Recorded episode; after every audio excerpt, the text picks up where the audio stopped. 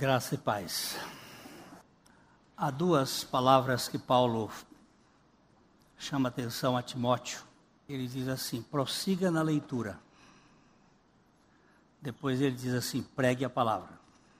A expressão prossiga na leitura não é a leitura particular, é a leitura pública da palavra de Deus. E nós vamos ler, eu vou ver se é, se é possível fazer a leitura em duas versões. Na nossa versão atualizada e na versão mensa a mensagem. Vamos fazer um, uma visão de João capítulo 8, versos de 1 a 11. Evangelho de João 8, de 1 a 11. Vamos ler primeiro na atualizada. Jesus, entretanto, foi para o Monte das Oliveiras. De madrugada, voltou novamente para o templo, e todo o povo ia ter com ele, e assentando os ensinava. Os escribas e fariseus trouxeram à sua presença uma mulher surpreendida em adultério, e fazendo-a ficar de pé no meio de todos, disseram a Jesus: Mestre, esta mulher foi apanhada em flagrante adultério, e na lei nos mandou Moisés que tais mulheres sejam apedrejadas. Tu, pois, que dizes? Isto diziam eles, tentando-o, para terem do que o acusar. Mas Jesus, inclinando-se, escrevia na terra com o dedo. Como insistissem na pergunta, Jesus se levantou e lhes disse: Aquele que dentre vós estiver sem pecado, seja o primeiro que lhe atire a pedra. E, tomando, e tornando a inclinar-se, continuou a escrever no chão. Mas ouvindo eles esta resposta e acusados pela própria consciência, foram se retirando um por um, a começar pelos mais velhos até os últimos, ficando só Jesus e a mulher no meio onde estava. Erguendo-se Jesus e não vendo ninguém mais além da mulher, perguntou-lhe: Mulher, onde estão aqueles teus acusadores? Ninguém te condenou? Respondeu ela: Ninguém, Senhor. Então lhe disse Jesus: Nem eu tampouco te condeno. Vai e não peques mais. Agora vamos, vamos olhar isso sobre a versão da mensagem, onde ele faz uma paráfrase. Uh, Eugene Peterson, que morreu há poucos dias atrás, ele fez um, uma análise é, bem, bem interessante. Ele traduziu a Bíblia de uma maneira mais, uh, mais contemporânea e ele usa uma linguagem fácil. Não é uma tradução, é uma paráfrase. É algo que é comparativo. Mas eu só quero é para trazer um pouco de luz. Nós vamos voltar ao texto porque eu sou daqueles que gostam do texto uh, dentro do seu, da sua, seu leito de tradução. Vamos ler agora então. Jesus retirou-se para o Monte das Oliveiras, mas logo voltou para o templo. O mundaréu de gente estava à sua volta, e ele sentava e começava a ensiná-los. Os mestres religiosos e os fariseus apareceram com uma mulher que fora apanhada em adultério. Eles a puseram à vista de todos e disseram: Mestre, esta mulher é adúltera, foi apanhada em flagrante. Moisés, na lei, ordena apedrejamento de quem comete esse crime. O que o Senhor diz? Eles tentaram apanhá-lo numa armadilha, queriam induzi-lo a dizer algo incriminador, que pudesse depois usar contra ele. Jesus limitou-se a ficar escrevendo com o dedo na terra, mas eles não desistiram. Por fim, ele se levantou e disse: Quem de vocês não tiver pecado, seja o primeiro a atirar a pedra encurvando-se novamente, continuou a escrever na terra. Ouvindo isto, eles começaram a deixar o local, um após o outro, e começou pelos mais velhos. A mulher foi deixada ali. Jesus levantou-se e perguntou: Mulher, onde eles estão? Ninguém condenou você? Ninguém, Senhor, foi a resposta. Nem eu, disse Jesus. Siga seu caminho, mas de agora em diante não volte a pecar. Paizinho, concentra o nosso coração na tua palavra. Dá-nos a graça de enxergar o caráter do teu filho e ver o teu evangelho, para que em tudo Jesus Cristo seja glorificado. Nós oramos no nome do Senhor. Amém. Esse texto, se você reparar, vamos voltar agora para a versão anterior. Na verdade, esse texto está completando o final do capítulo 37. Perdão, capítulo 7. O final do versículo 30, 53, por favor. É, ele, olha, aqui existe um colchete. Quando existem esses colchetes, significa que esse texto ele não faz parte de manuscritos utilizados por esta versão. Ele, porque existem muitos manuscritos. Tem os manuscritos mais antigos. E este episódio pode ter sido acontecido em outra ocasião. Pode ter acontecido num registro de Lucas e que foi omitido em algumas traduções. O fato é que é um texto claramente do caráter de Jesus. Eu estou dando essa explicação só para é, alguns que são, dizem, mas esse texto não faz parte dos melhores manuscritos. E aí começam as, as celeumas. Na verdade, esse texto é extremamente representativo do caráter de Jesus. É, ele é um complemento, olha aqui e cada um foi para a sua casa. Jesus, entretanto, foi para o Monte das Oliveiras. Quando esse texto diz assim, volta aqui um pouquinho, aqui. E cada um foi para a sua casa. Jesus, entretanto, foi para o Monte das Oliveiras. Por quê? Porque Jesus não tinha casa em Jerusalém e ele não tinha casa ele diz que as raposas tinham seus covis, as aves dos céus tinham os seus ninhos, mas o filho do homem não tinha onde reclinar a cabeça. O Monte das Oliveiras fica mais ou menos três quilômetros do templo. E Jesus estava no, na festa dos tabernáculos. Lembram-se de domingo passado que nós vemos quando ele disse: Aquele que tem sede, vem. Ele gritou no, meio da multidão. Quantas pessoas estariam ali? Entre cem mil a mais. Ele grita: Olha, se alguém tem sede, vem a mim e beba. E aí deu um quiprocó, porque as autoridades, os fariseus e os saduceus, tinham mandado soldados para prendê-lo. Mas quando os soldados voltaram, eles disseram: Cadê o homem? Vocês não trouxeram o homem? Ele disse: Nunca ninguém falou como ele. Nós não podíamos prender um homem que fala essas coisas. Então eles engendraram colocar uma isca para pegar Jesus. Eles puseram aí alguma coisa. O Monte das Oliveiras foi o lugar, entre outros, onde eles estiveram celebrando durante oito dias a festa dos tabernáculos que era uma festa normalmente utilizada com ramos, folhas de palmeira, que eles cobriam e dormiam ali e festejavam.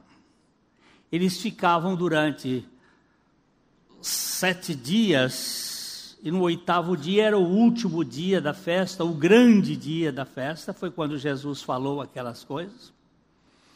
E possivelmente, Naquela intimidade, naquele festejo, uma mulher foi apanhada numa daquelas tendas, transando. E eles aproveitaram aquela cena para pegar Jesus, já que os soldados não pegaram, nós vamos botar Jesus numa sinuca de bico. E vamos pegá-lo para ver como é que vamos funcionar. É sempre assim. Os adversários do Cordeiro, os inimigos do Messias, Salmo 2, falam que eles têm uma conspiração contra o ungido de Deus.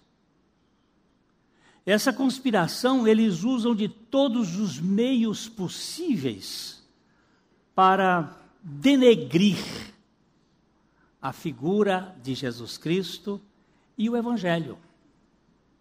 Por trás, eu vou até pegar esse salmo, por favor. Vamos voltar no Salmo 2, só para a gente entender um pouquinho o contexto do mundo a partir das nações que se voltam contra o Senhor, desde os assírios, a Babilônia, a Medopérsia, a Grécia, os romanos, e todos os tempos nós temos uma conspiração contra o Messias, contra o ungido de Deus. Vamos lá aqui. Por que se enfurecem os gentios e os povos imaginam coisas vãs? Os reis da terra se levantam e os príncipes conspiram contra o Senhor e contra o seu ungido, dizendo: Rompamos os seus laços e sacudamos de nós as suas algemas. Ri-se aquele que habita nos céus. O Senhor zomba deles. Na sua ira, a seu tempo, lhe há de falar, no seu furor os confundirá. Eu, porém, constituí o meu rei sobre o meu santo monte Sião proclamarei o decreto, o decreto do Senhor. Ele me disse: Tu és meu filho, e hoje te gerei. Pede-me, e eu te darei as nações por herança e as extremidades da terra por tua possessão. Com a vara de ferro as regerás, e as despedaçarás como um vaso de oleiro. Agora, pois, ó reis, sede prudentes, deixai-vos advertir, juízes da terra. Servi ao Senhor com temor e alegrai-vos nele com tremor Beijai o filho para que não se irrite e não pereçais no caminho, porque dentro em pouco se lhe inflamará a ira. Bem-aventurado todos os que nele se refugiam. Esse, esse salmo tem muitos detalhes. Vamos baixar um pouquinho aqui. Ah, lá do primeiro versículo, por favor, primeiro versículo. Porque se enfurecem os gentios, os goins, os povos, porque eles se enfurecem, os povos, e imaginam coisas vãs, coisas perversas. Os reis da terra, os governantes da terra, eles se levantam, os príncipes conspiram contra Jeová, contra o Senhor Jesus, contra o ungido, dizendo: Vamos quebrar as suas algemas, os laços, vamos tirar essas prisões de Deus, vamos viver ao bel prazer. Eles consideram Cristo, o Evangelho, consideram a experiência do Evangelho como se fosse cerceamento dos direitos. Essa vida laissez-faire, laissez-passer, deixa como está para ver como é que fica. Essa vida porneia que existe hoje no mundo é uma forma de dizer: vamos quebrar os laços, vamos viver como a gente bem quiser, vamos viver a nossa vida como, como a gente quiser. E ele está dizendo: mas Deus do céu, aquele que habita nos céus, ele ri e zomba deles na sua ira a seu tempo, a ira de Deus, o dia da ira, vai haver um julgamento nesse mundo. E na sua ira, ele vai dar no seu furor e vai confundir. Eu, porém, constituí o meu rei.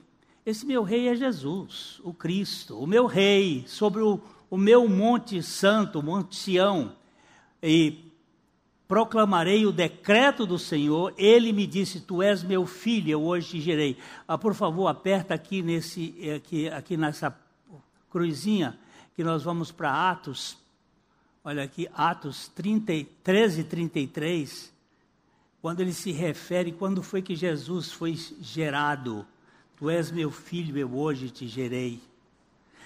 Jesus foi gerado duas vezes. Ele foi gerado no ventre de Maria como o filho, o filho do homem, Filho de Deus encarnado, e ele foi gerado como Filho de Deus no ventre da terra, quando ele foi ressuscitado dentre os mortos. Como Deus a cumpriu plenamente a nós, seus filhos, ressuscitando a Jesus, como também está escrito no Salmo 2: Tu és meu filho, eu hoje te gerei.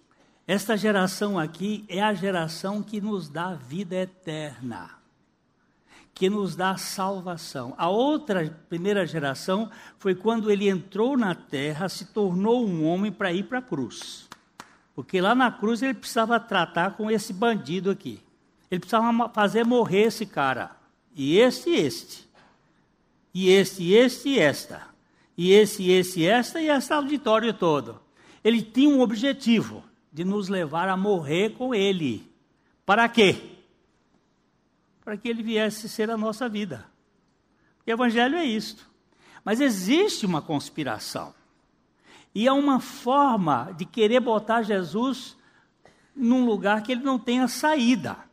Mas ele diz aqui, ó, tu és meu filho, pede-me, e eu te darei as nações, não só Israel, mas as nações por herança, e as extremidades da terra por tua possessão. E aqui ele já vai falar do reino milenar, com vara de ferro as regerá e as despedaçará como um vaso do oleiro. Aí já vamos para o campo mais amplo. Mas eu quero voltar agora para o outro texto que nós estávamos lá. Jesus. Já, vamos, vamos voltar para é, João, capítulo 8 eles estavam querendo pegar Jesus em alguma coisa, como hoje estão querendo pegar Jesus em muitas coisas, colocando é, pontos que a Bíblia não, não nos avaliza, para que nós fiquemos enrolados com o legalismo ou como com o, a permissividade.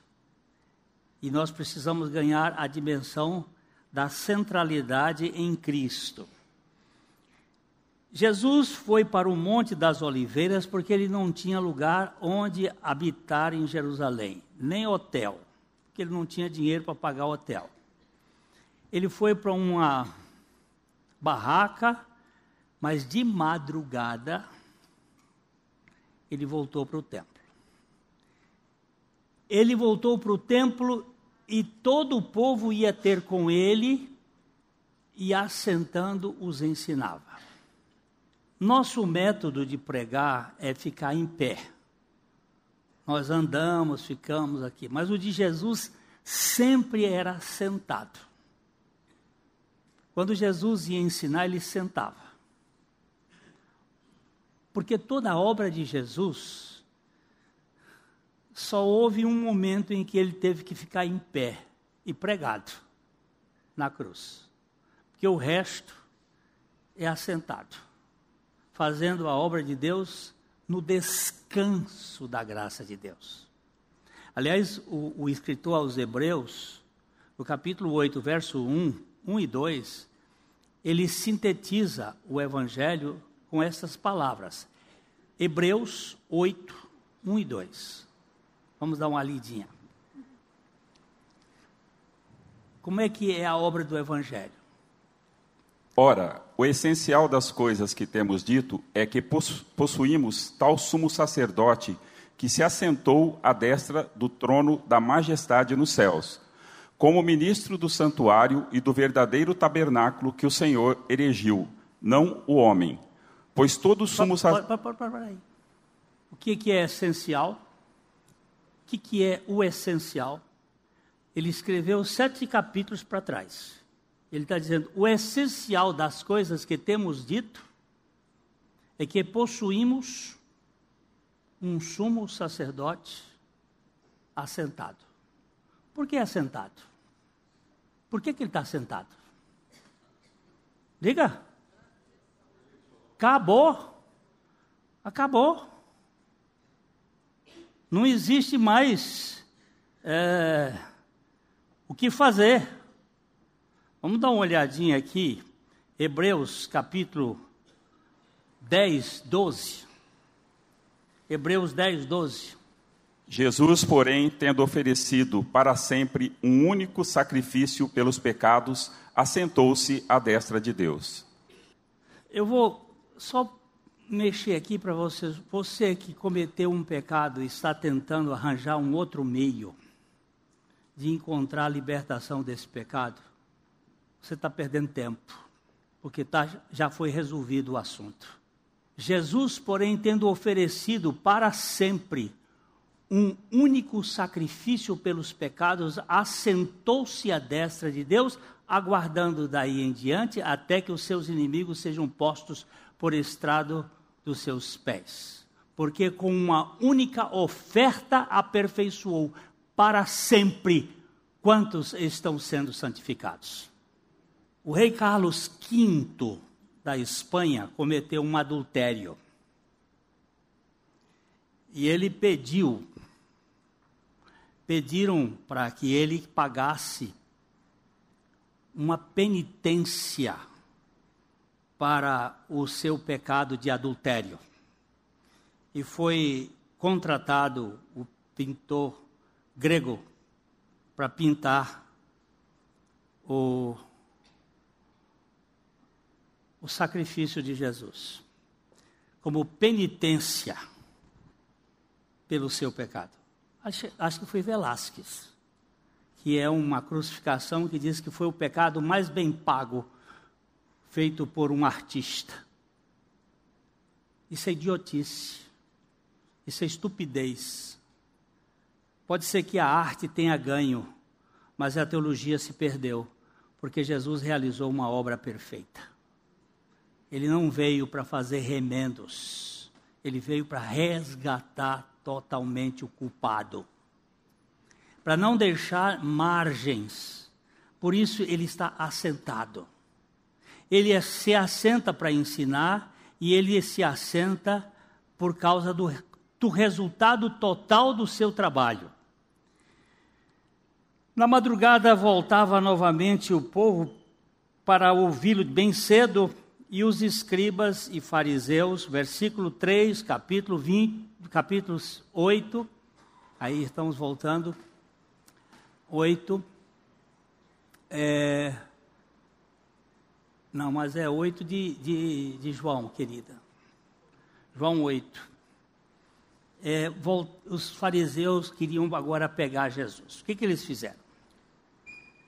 A mulher tinha cometido adultério, Vamos trazê-la e vamos colocar. Aqui nós temos que colocar a justiça em xeque com a misericórdia. Como é que elas vão se relacionar? Justiça e misericórdia. Os escribas trouxeram à sua presença uma mulher surpreendida em adultério, fazendo-a ficar de pé no meio de todos. Ali estava uma grande multidão. É, o pessoal diz que era o povo vinha para ouvir.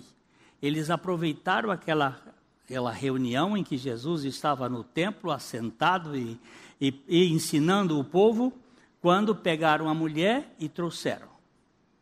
E, e puseram em cima de Jesus.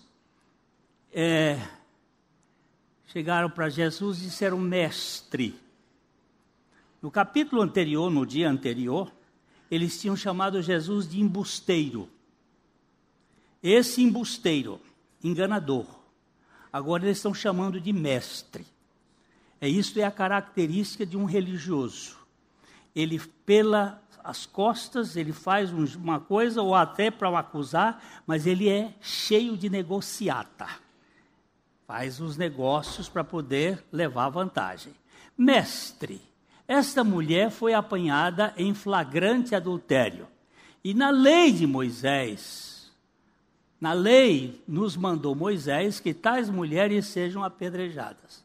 Agora tem uma cruzinha aqui, nós vamos apertar na cruzinha e vamos lá para Deuteronômio. Vamos primeiro para Levítico capítulo 20, verso 10. Vamos ver como é que diz a lei ao que diz a lei. Se um homem adulterar com a mulher do seu próximo, será morto o adúltero e a adúltera. Isso dizia a lei. Por que trouxeram só a mulher? O que, que a lei dizia?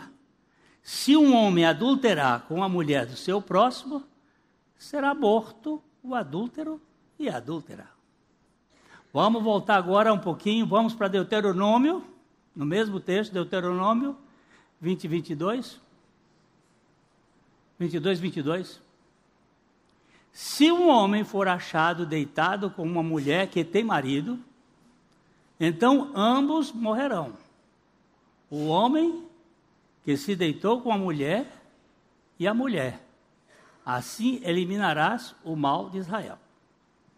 Se houver moça virgem, desposada, já está comprometida, e um homem a achar na cidade e se deitar com ela, então trareis ambos à porta daquela cidade e os apedrejareis até que morram. A moça, porque não gritou na cidade, e o homem, porque humilhou a mulher do seu próximo. Assim eliminarás o mal do meio de ti. Se esse negócio fosse usado hoje, ia acontecer um bocado de coisa, né? Não sobrava quase nada se essa mesma lei fosse aplicada agora. Mas isso não é da lei apenas. Isso não é só do tempo de Moisés para cá. Antes da lei já existia isto. Vamos ler Gênesis 38, 24. O primeiro adultério da Bíblia foi o adultério de Judá com Tamar, a sua nora, que ele não queria dar o outro filho para ela, e ele adulterou. E olha a ordem que como é que foi. Passados quase três meses, foi dito a Judá: Tamar, tua nora, adulterou, pois está grávida. Então disse Judá: Tirai-a para fora, para que seja queimada. Em tirando-a, mandou ela. Pode, pode ler, pode ler mandou ela dizer a seu sogro: Do homem de quem são essas coisas eu concebi. E disse mais: Reconhece de quem é este selo, e este cordão, e este cajado? A Tamar, ela. O, o, tinha o filho de, de, de, de, de Judá que estava sendo oferecido, que devia casar-se com ela, e o, ele não queria dar mais o filho para ele, para ela. E o que ele fez? Ela, para não, não ficar na situação, porque o, o Onan, que era um, um pornógrafo, e ele, ele tinha relação com a Tamar, e depois ele derramava o sêmen. Ele não queria ter filhos, ele derramava o sêmen. Uma espécie de. É, de camisinha moderna. Ele derramava o sêmen na terra para não gerar filhos. E agora ela tinha que se casar porque ela tinha que ter filho, tinha que ter trazer filhos à família e eles montaram um esquema para que não houvesse e aconteceu o seguinte: ela se colocou na, na frente de uma região como uma prostituta e quando o sogro passou, ela disse, ele disse, mas vamos para a cama. Ele foi e ela pediu como pagamento um, um selo, um cajado do sogro, e ele disse que ia mandar um cabrito para ela pra, pra, pelo pagamento. E ela sumiu, e no outra vez, quando ele foi procurar, ela não estava lá para dar, e ele ficou com, ela ficou com o selo na mão, com a evidência. Ela engravidou, e quando ela engravidou, a, a questão ficou assim. É uma prostituta. Vamos matar. Ela adulterou com o, o, o sogro. Agora vamos matá-la. Isso não tinha lei ainda. Mas ela disse: de quem for esse selo, eu estou grávida. Aí ele disse: Ah, minha filha, você é mais pura do que eu. Na, eu vou só dizer assim, na genealogia de Jesus tem três prostitutas. e uma adúltera. Três, não, duas prostitutas, uma adúltera e uma mulher não era bem recebida. Tinha Tamar, tinha a, a prostituta Raabe e tinha Jezabel. E tinha Ruth, que não, a Ruth não era prostituta, mas andou descobrindo o pé do, do, do homem lá de noite, fazendo uma jogada. Tinha lá as suas intenções de segunda classe. Agora vem aqui uns caras ah, querendo colocar o ruim em cima do da carniça, aquilo, aquilo que vai cheirar mal. Agora, como é que Jesus ia resolver essa questão? Como é que Jesus iria ver isto? Ele, ele escuta, mestre, esta mulher foi apanhada em flagrante adultério, e a lei nos mandou, Moisés, que tais mulheres sejam apedrejadas. Tu, pois, que dizes? Se ele dissesse, ó, Está tudo bem? Eles iam acusá-lo de que ele era contra a lei. Se ele dissesse não mata, que dê a misericórdia. Mas ele, isso era jogo, porque as pessoas gostam de colocar situações para nos criar problemas. É, Jesus dizia, e isso diziam eles tentando para terem de que acusar. Mas Jesus, inclinando-se, escreveu na terra com o dedo. O tratado de Jesus. O que que Jesus escreveu na terra com o dedo? Nós sabemos que Deus escreveu três vezes na história com o dedo. Ele escreveu os dez mandamentos na pedra com o dedo. Ele escreveu na parede, lá no palácio de Belsazar. E ele agora escreve na areia. Mas o que foi que ele escreveu na areia? A Bíblia diz. Eu fiquei muito admirado que eu achei na Bíblia. Jeremias, capítulo Jeremias capítulo 13, capítulo 17, versículo 13. Agora nós vamos ver se, se, se essa interpretação aqui subsiste. Ó Senhor, esperança de Israel, todos aqueles que te deixam serão envergonhados. O nome dos que se apartam de mim será escrito no chão, porque abandonam o Senhor, a fonte das águas vivas. Vocês se lembram que o Senhor havia dito se alguém tem sede, venha a mim e beba. Capítulo 7, 37 de João. Se alguém tem sede, venha a mim e beba. Isso dizia ele com respeito ao Espírito Santo, que haviam de receber os que nele crescem, porque o Espírito Santo até aquela ocasião não tinha sido recebido. E agora eles vêm com uma coisa por entre os dedos. E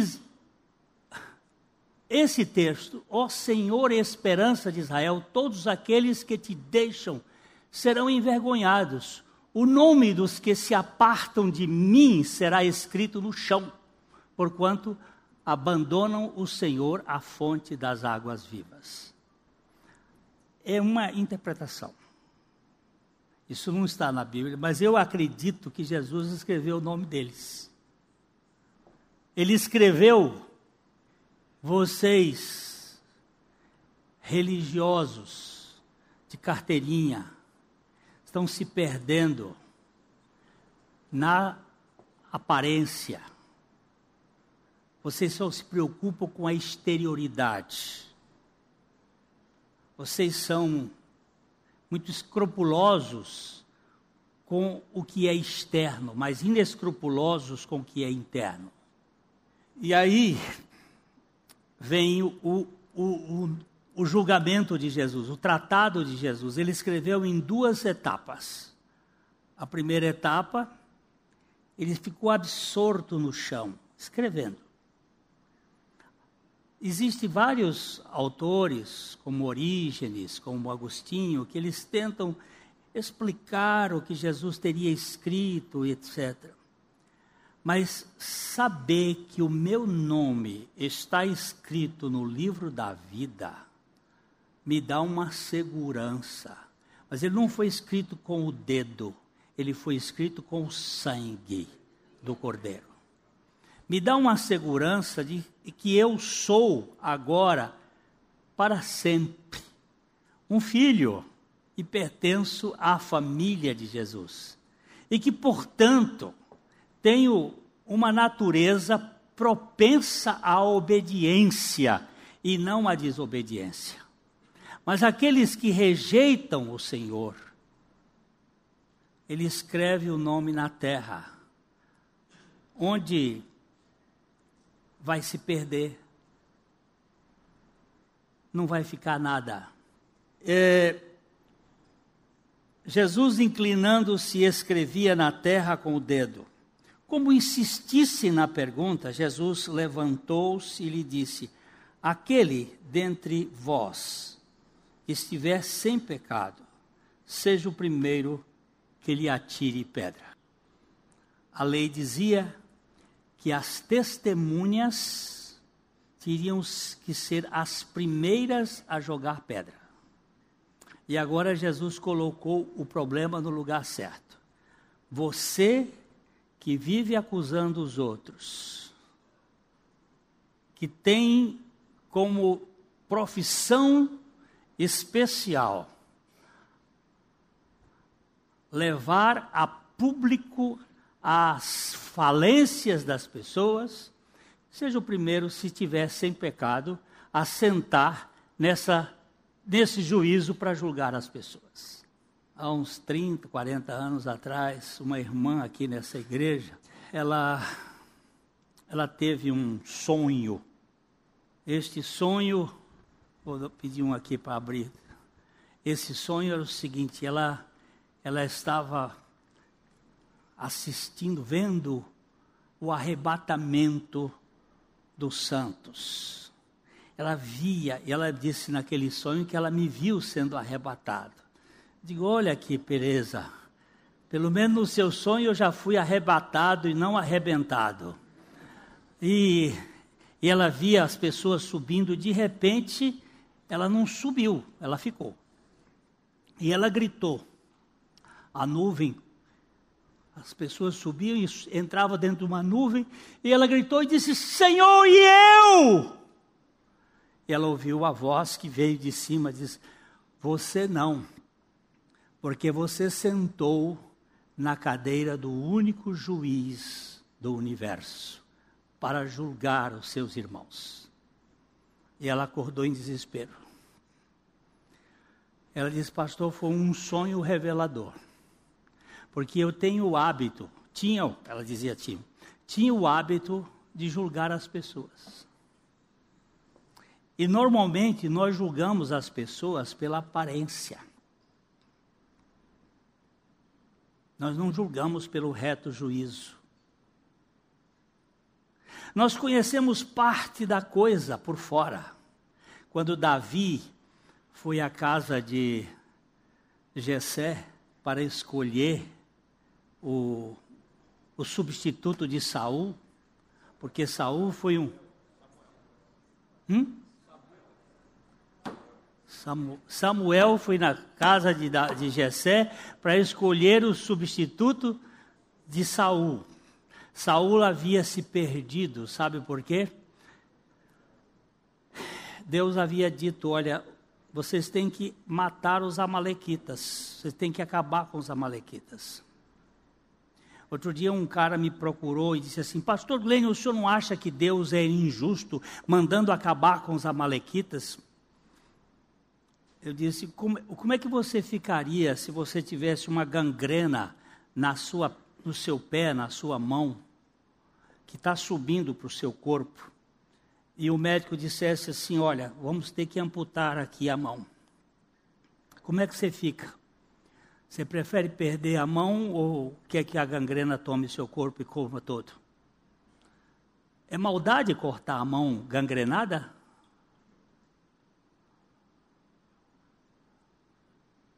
Eu sei que tem uns defensores de uns direitos humanos por aí que aceitam qualquer coisa, mas o que está podre tem que ser cortado. E Deus disse a Saul: Eu quero que se elimine. E o Saul chegou lá, viu umas ovelhas, e viu uns bois, e viu um gado, e ele disse assim: Ah, isso aqui é coisa boa. Eu preciso disso aqui para levar essas ovelhas para o sacrifício, porque assim as minhas ficam sobrando. Eu trago as ovelhas dos amalequitas e, e também o Agag, o rei amalequita, ele era um essa história de sindicato, ele fazia parte do mesmo sindicato do rei. Vamos preservar. E Deus disse para ele o seguinte: que ele está mais interessado na obediência do que nos sacrifícios. E que a desobediência é como o pecado de feitiçaria. E Deus rejeitou Saul e foi lá buscar Davi. Mas Samuel não sabia quem era. O Jessé tinha sete filhos guapos mancebos, cada um mais bonito, tipo de. Como é que é essa turma bonita de homem que fica nas. Como é que é isso aí? É, é manequim, não, é. Modelo. Eram sete modelos. Hã? Galãs. Aí vem o primeiro, ele olhou, cara era lindo, alto, bonito, ele disse: é, sem dúvida é esse. Deus disse: Não, não é esse, não. Veio um segundo e ele, outro mais bonito, esse aqui, não. Deus, não, esse também não. Aí quando veio o terceiro, Deus disse para ele: Rapaz, não olhe a aparência, porque Deus não vê como o homem vê. O homem vê o exterior, mas Deus vê o coração. E passaram-se os sete e nada. Onde é que está o rei? O rei era misantropo.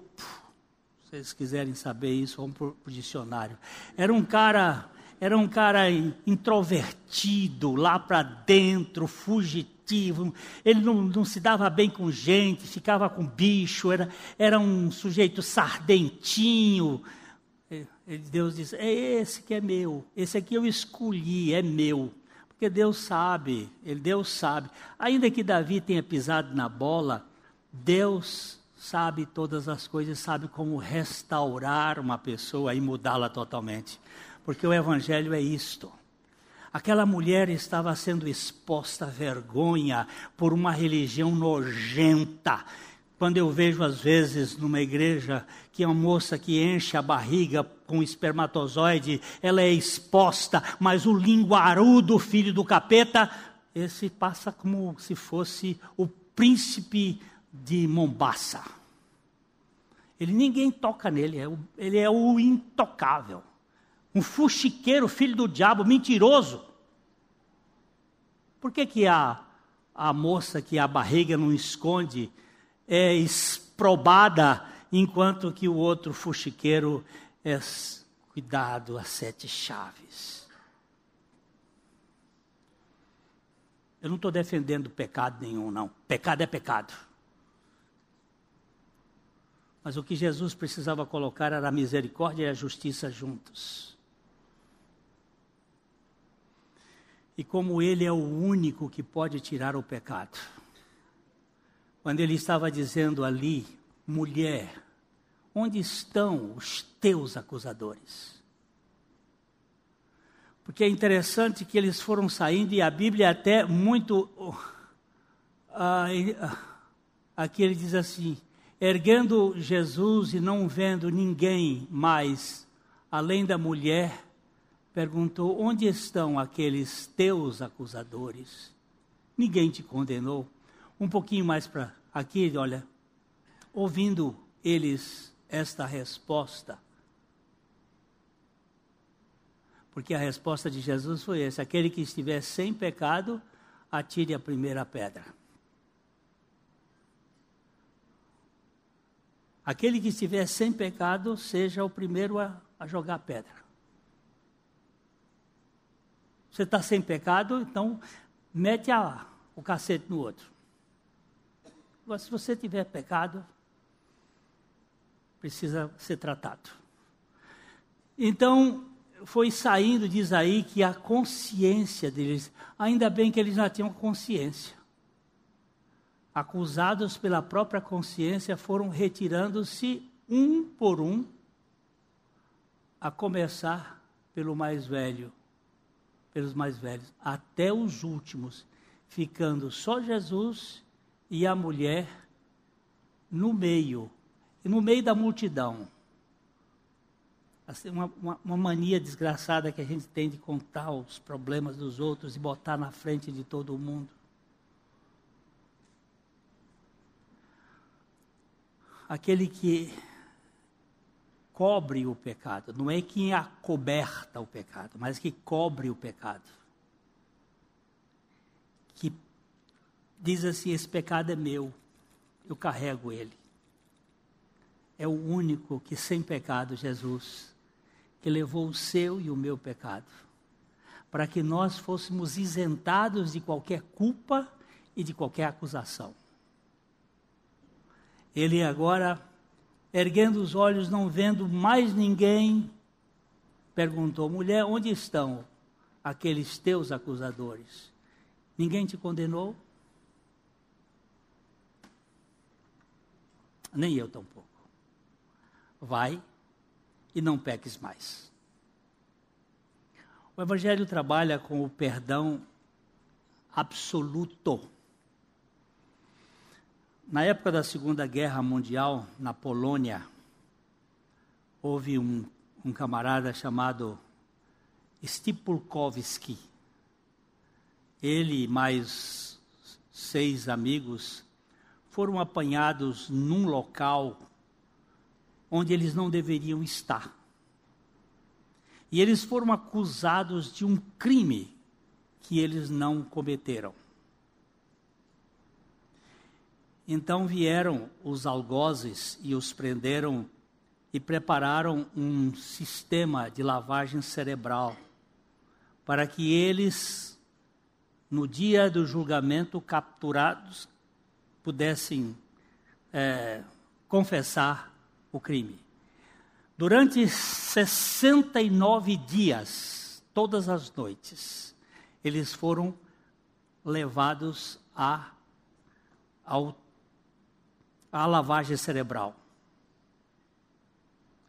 Os seis confessaram o crime, que nunca cometeram. E Stipulkovski não. Por quê? Porque todas as vezes que os, os carrascos, os preparados para fazer o julgamento, diziam assim: Você fez tal coisa. Ele dizia: É verdade, mas Jesus já me justificou. Você é um ladrão. Ele disse: É verdade, tenho natureza para isso, mas Jesus já me justificou. Você é um adúltero. É verdade, mas Jesus já me justificou. Você é um tarado. É verdade, mas Jesus já me justificou. E por aí ele ia, e nenhuma vez eles conseguiram que ele dissesse: Não, eu estava lá fazendo a coisa errada, porque ele não se entregou a uma autojustiça, mas à justiça de Cristo. Mas Jesus já me justificou. E quando ele foi levado perante o tribunal, ele foi absolvido por unanimidade. Como pode ser isto? Quando nós deixamos de saímos de cena e nos colocamos na dependência da justiça de Cristo. É ele que me justificou. Não sou, não são os meus atos Há um tempo atrás, alguém disse assim: Não saia dessa reunião agora, Glênio, porque você vai ser o prato do dia depois. Vão falar mal de você. Quando a gente. É aquelas brincadeiras, quando é o primeiro para sair do grupo, não sai porque senão vão falar mal de você. Eu digo, então eu vou ficar que eu quero ajudar a falar melhor, porque vocês não sabem tudo a meu respeito. E se vocês quiserem alguém que pode dizer o pior, sou eu mesmo. Mas Jesus já me justificou. Eu sou um justificado. E debaixo da justiça de Cristo, nós não precisamos ter preocupação com o que dizem. Disse assim, Glênio, você é um ladrão. Eu digo, pois não é que é verdade, eu já roubei bastante no passado, mas tenho a natureza de roubar mas Jesus já me justificou. E não preciso dizer, não, eu sou um homem honrado, porque eu não sou honrado, eu sou um justificado.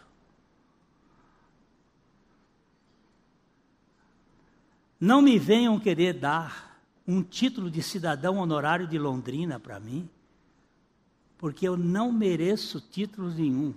Eu sou cidadão da Sião celestial por misericórdia e graça.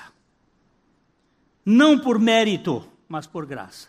E você, para viver tranquilo, debaixo deste mundo de acusações, só pode viver se estiver debaixo da suficiência de Jesus Cristo. Caso contrário, vão acabar com, seu, com a sua vida, com a sua alegria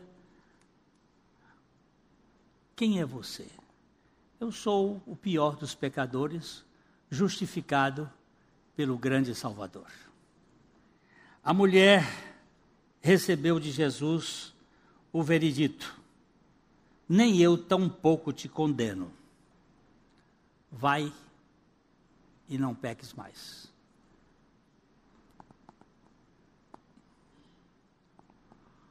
Eu tenho um Salvador que é poderoso que é capaz de nos libertar das nossas histórias e nos fazer dependentes da Sua graça. Este episódio é um episódio bastante significativo. Eu considero aqui a centralidade do Evangelho de João no sentido de que ele revela caráter de Jesus perdoar e dar condição a você não viver mais no pecado. O pecado ofende a Deus. Santo Anselmo disse que se o inferno estivesse de um lado e o pecado do outro, eu preferia ir para o inferno a pegar, a pecar conscientemente contra Deus. Isto é sério. Senhor, eu não tenho condições de não pecar, mas o Senhor me dá a condição de depender de Ti mesmo e de viver na Tua dependência, para a Tua glória, porque é assim que o Senhor quer que nós vivamos. Onde estão os teus acusadores? Ninguém te condena? Nem eu tampouco. A partir daí, eles sumiram. Essa é a primeira vez no Evangelho de João. Nos outros evangelhos eles aparecem várias vezes. No Evangelho de, de Mateus, os escribas e fariseus aparecem doze vezes atazanando. Na, na verdade, a palavra é atenazando Jesus, não é atazanando, não é pegando com Atenais e botando a brasa quente na vida de Jesus. Doze vezes no Evangelho de Mateus, três vezes no Evangelho de, de Lucas, e cinco no Evangelho de, de Marcos, e cinco vezes no Evangelho de Lucas, mas em João só uma vez. Essa corja do Satanás, chamado escriba e fariseu, religioso, que vive para pressionar as pessoas com legalismo e que não apresenta uma gota de graça para libertar alguém do seu peso. Mas graças a Deus que Jesus é o Deus da misericórdia. Ele junta a justiça e morre a morte do pecador e coloca a misericórdia naquele que foi justificado. Isto é evangelho. Isso faz diferença. Contar mais uma vez e termino aqui. Aquela moça, aquela senhora, jovem senhora, gritando aqui no meu gabinete, chorando, gritando, e ela dizia: Eles gritam no meu ouvido, assassina, assassina. Eles quem, minha querida? Eles. Eles gritam no meu ouvido: assassina, assassina. Mas quem grita? Eles, eles quem? Eles, eles quem? Eles, as cinco crianças que eu abortei. Assassina, assassina. Tarja preta todo dia. É pecado? É pecado. Aborto é pecado. É uma criança, é uma pessoa. Não venha com essa para cá, não. É pecado. Mas tem alguém que pode resolver pecado. Ele tomou sobre si o nosso pecado. E depois de um tempo abrindo a Bíblia com aquela moça, eu vi um raio de luz no seu sorriso como dizendo assim: aqui foi apagado. Não tenho mais essa, esse. Uns meses depois eu a batizei aqui. Ela viveu conosco mais uns 15 anos e Deus a levou para Ele. Sua mente cauterizada ou sua mente culpada só pode ser resolvida com o Cordeiro de Deus, com a obra que foi feita. O próximo passo que nós vamos ver aqui é Jesus dizendo assim: Olha, eu sou a luz do mundo. Quem me segue não andará em trevas, mas terá a luz da vida. Ele continua ensinando no templo. E ele vai continuar ensinando nas nossas vidas o Evangelho não é viver no pecado. Eu sei que tem gente que diz assim: não, ele é meu salvador, mas eu vou viver no pecado. Não, tá, você está errado. O pecado é ofensivo a Deus. E eu preciso ganhar essa dimensão. Eu vou falar mais uma vez isso aqui, porque eu estou olhando para minha esposa, eu tenho sofrido com ela esses dias todos. Minha esposa ela, ela teve uma, uma doença chata que chama herpes zoster. Pensa numa coisa que dói. Pensa numa coisa que dói. E sabe por quê? Porque ela e eu desobedecemos o nosso médico que disse em agosto do ano passado: vacinem contra herpes zoster. Vão e vacinem, porque depois dos 50 anos, quem teve cobreiro, sabe o que é cobreiro? Vari, varicela, catapora. Quem teve essa coisa, tem o vírus aí dentro. E é só baixar a imunidade e o bicho pega. E nós, não, não pega em nós. Nós não pega em nós. Nós somos fortes. E a, a, a negócio é cara. Aí nós ficamos passando. Minha esposa já tem dito assim: ah, se arrependimento matasse. Agora eu vou dizer uma coisa: não brinque com pecado. Não faça brincadeira com pecado. Porque pecado é coisa séria. Um tirou o casal do jardim do Éden e o menor que seja, nos tira do reino do céu se não estiver debaixo da graça de Cristo Jesus. Não, isso aqui eu levo, não leva. Senhor, eu estou aqui como um indigno, dependendo da tua misericórdia e graça. Por favor, leve isso a sério.